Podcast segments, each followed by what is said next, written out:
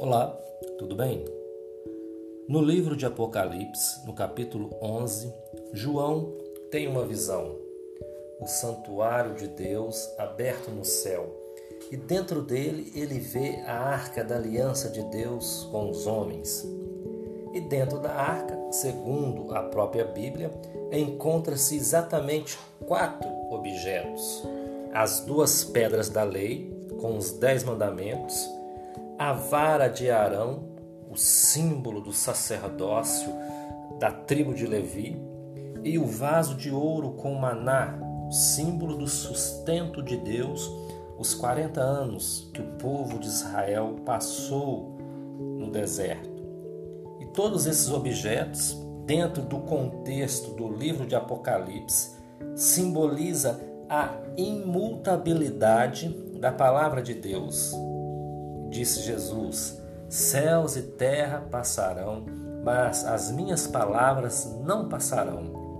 Ou seja, o conteúdo das duas pedras da lei, especificamente os dez mandamentos, que foram escritos lá no início, no Velho Testamento, continuam valendo tanto para a geração presente como também para gerações futuras.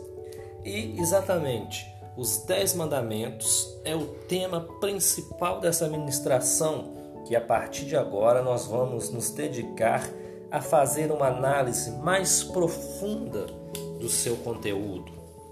E nesse ponto, a primeira pergunta é: por que duas pedras da lei e não uma, ou três, ou quatro?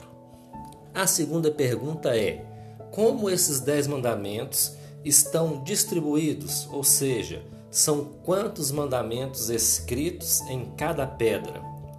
São perguntas que não se podem responder com exatidão, porque a Bíblia não dá muitos detalhes sobre isso. Porém, segundo a tradição judaica, a primeira pedra contém quatro mandamentos. A segunda pedra contém seis mandamentos. O próprio Jesus nos dá uma pista que nos ajuda a esclarecer este questionamento.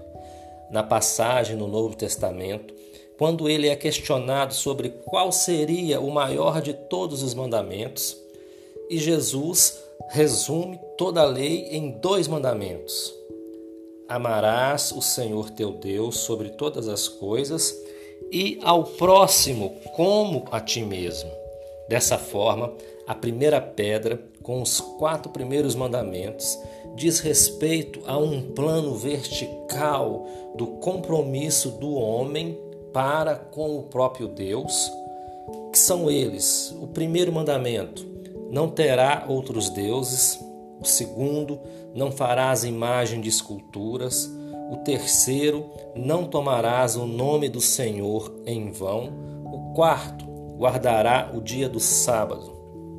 A segunda pedra, por sua vez, contém os outros seis mandamentos, que diz respeito a um plano horizontal do compromisso do homem para com o homem, para com o seu próximo, que são eles: o quinto mandamento, honra ao teu pai e à tua mãe, o sexto, não matarás, o sétimo, não adulterarás, o oitavo, não furtarás, o nono, não dirás falso testemunho.